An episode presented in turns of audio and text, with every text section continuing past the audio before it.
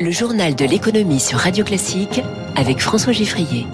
Avec Ophi Asset Management, leader en gestion ISR. Ophi Asset Management et votre épargne prend soin de vous. Radio Classique passe l'économie au scanner en trois titres. Des petits avions, des avions moyens et des cargos de Transavia à KLM et Air France. Chacun aura son cadeau après la méga commande annoncée hier soir.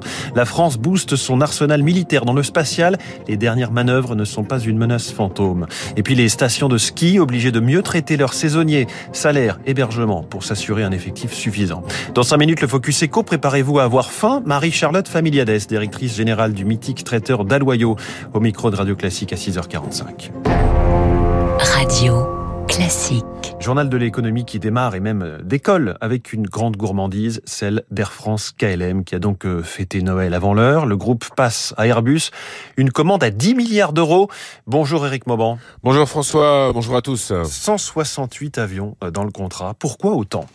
Eh bien, plus la commande est importante, plus la marge de négociation pour son prix est grande. Ce contrat va également permettre une réduction des coûts unitaires de 10%, ainsi qu'une réduction de 15% de la consommation de carburant et des émissions de CO2.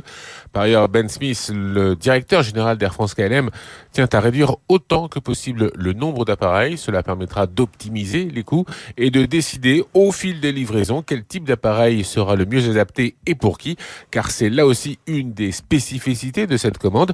Elle va équiper les quatre compagnies du groupe Air France KLM, à savoir Transavia France, Transavia Hollande, Air France et KLM.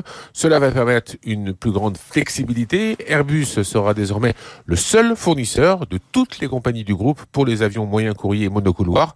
Pas facile à Orly ou à Amsterdam d'obtenir des liaisons supplémentaires. Alors pour assurer sa croissance, eh bien Air France doit donc augmenter la capacité de ses avions. Le choix a été vite fait selon Ben Smith. Le monocouloir A321 Neo n'a vraiment pas de concurrent chez Boeing. Eric Mauban dans la tour de contrôle de Radio Classique. J'ajoute que le dernier exemplaire de l'A380 a été hier livré à la compagnie Emirates qui en est le premier client avec 123 exemplaires euh, commandés et donc livrés aujourd'hui. Prenons encore un peu d'altitude. Nous étions à 30 000 pieds, nous allons maintenant dans l'espace. Ce n'est pas encore la guerre des étoiles, mais les grandes puissances du spatial semblent lancées dans une course aux armements. Dernier acte, le ministère français des armées qui signe avec Ariane Group un contrat de surveillance que nous justifie Christine Francillon, directrice adjointe des programmes défense chez Ariane Group.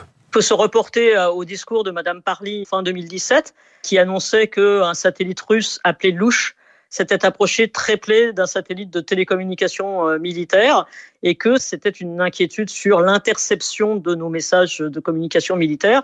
Et donc les militaires maintenant se dimensionnent et s'organisent pour être capables de répondre à ces menaces qui se développent. Donc il y a aujourd'hui déjà des opérations militaires dans l'espace. Donc on ne peut pas se permettre d'avoir une attaque sur ces capacités spatiales qui mettrait en difficulté nos opérations militaires sur Terre y compris. Christine Francillon sur Radio Classique. La semaine était chargée pour les banquiers centraux, les décisions de la Fed aux États-Unis, c'était mercredi soir. Hier, la Banque d'Angleterre qui a surpris tout le monde en relevant son taux directeur à 0,25%. Il était à 0,1 depuis le début de la pandémie.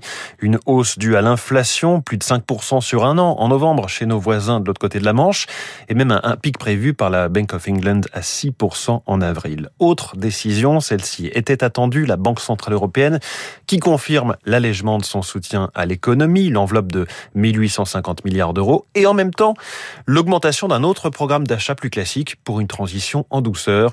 Christine Lagarde, la présidente de la BCE, se distingue ainsi de ses camarades anglo-saxons sur le sujet des taux, puisqu'elle juge très improbable de les relever en 2022. Voyons comment ont réagi les marchés financiers à cette forte actualité banque centrale. Le CAC 40 en hausse de 1,12% à 7005 points. Le DAX à Francfort plus 1,03. Le FTSE à Londres plus 1,25. Aux États-Unis, le Dow Jones presque à l'équilibre, tandis que le Nasdaq a plongé de 2,47%. Le Nikkei en ce moment n'est pas en grande forme, moins 1,81%. À propos de bourse, hier, Ryanair a dit goodbye à celle de Londres. La compagnie low cost irlandaise se retire en raison du Brexit. Mieux vaut en effet être européen, c'est ce que nous explique Franck Sebag, associé chez EY, spécialiste des introductions en bourse. Le fait d'être une entreprise européenne cotée sur la bourse de Londres a pour effet en fait d'être régulée au niveau boursier par une réglementation qui est euh, extra-européenne. Donc pour toutes ces sociétés-là, ça crée de la complexité et pour pouvoir avoir accès au marché européen, il vaut mieux en fait avoir une place de cotation européenne, d'être régulé en Europe, ce qui permet d'avoir accès en fait à ce marché intérieur qui est très important. On va avoir ce désamour sur l'attractivité de la place londonienne qui va s'amorcer. Franck Sebag, une augmentation de salaire de 10% avant même de discuter et une nouvelle proposition à 16% après les premiers débats. C'est peu dire si les négociations en cours dans la branche hôtellerie-restauration ont un caractère historique. Rappelons que le secteur a toutes les peines du monde à recruter. 100 000 de ces travailleurs ne sont pas revenus après les confinements et fermetures sanitaires. 16% donc propose le patronat. C'est une moyenne qui porte le bas de la grille à 5% au-dessus du SMIC. Les syndicats qui voient bien l'opportunité unique qu'ils ont aujourd'hui ne lâchent pas encore. Hein. La CGT, qui est leader dans la branche, estime qu'on est bien loin du compte. Autre secteur qui a besoin de main-d'œuvre et tout de suite, ce sont les stations de ski, puisque les vacances de Noël débutent ce soir. C'est le véritable lancement de la saison dans le monde de la neige.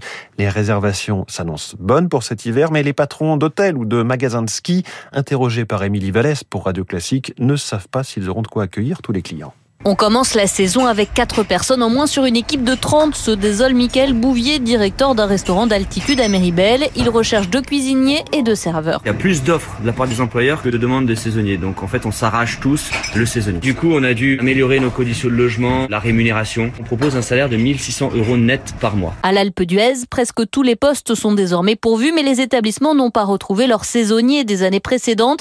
François Badgili, directeur de l'Office du tourisme. Ça s'est énormément renouvelé. Vous donner un ordre d'exemple, un hôtel s'appelle les Grandes Rousses sur l'Alpe d'Huez qui a environ 130 à 140 salariés. Il n'a que 10 anciens. Donc ça veut dire un gros travail de formation. J'ai en tête un hôtel qui a embauché une vingtaine de Polonais pour pouvoir faire euh, le ménage, commis de cuisine, les petits déjeuners, parce qu'ils trouvaient pas en France. Il faut repenser durablement les conditions de travail des saisonniers, selon Jean-Luc Bock, président de l'Association nationale des maires des stations de montagne et maire de la Plagne. Pendant des années, on n'a pas payé à la juste valeur les personnes qui venaient travailler comme saisonniers et il y a besoin aussi de remettre en question peut-être l'hébergement. En ce qui concerne la plaine, on a essayé de récupérer des appartements qui étaient inoccupés, de les remettre en état et en service. Selon Pôle emploi, plus de 2000 postes de saisonniers restent à pourvoir en Savoie et Haute-Savoie. On pourrait donc dire la montagne, ça vous gagne et ça gagne plus pour ceux qui voudraient y travailler.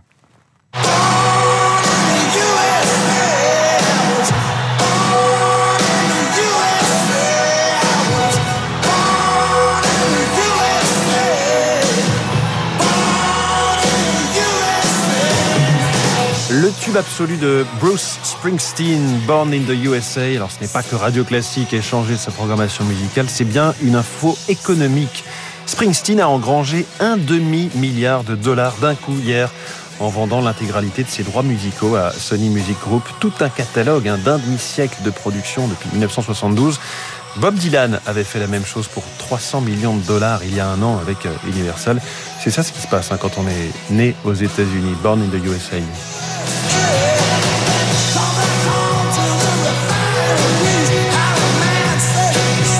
Un petit air américain dans le journal de l'économie de Radio Classique. Il est 6h40.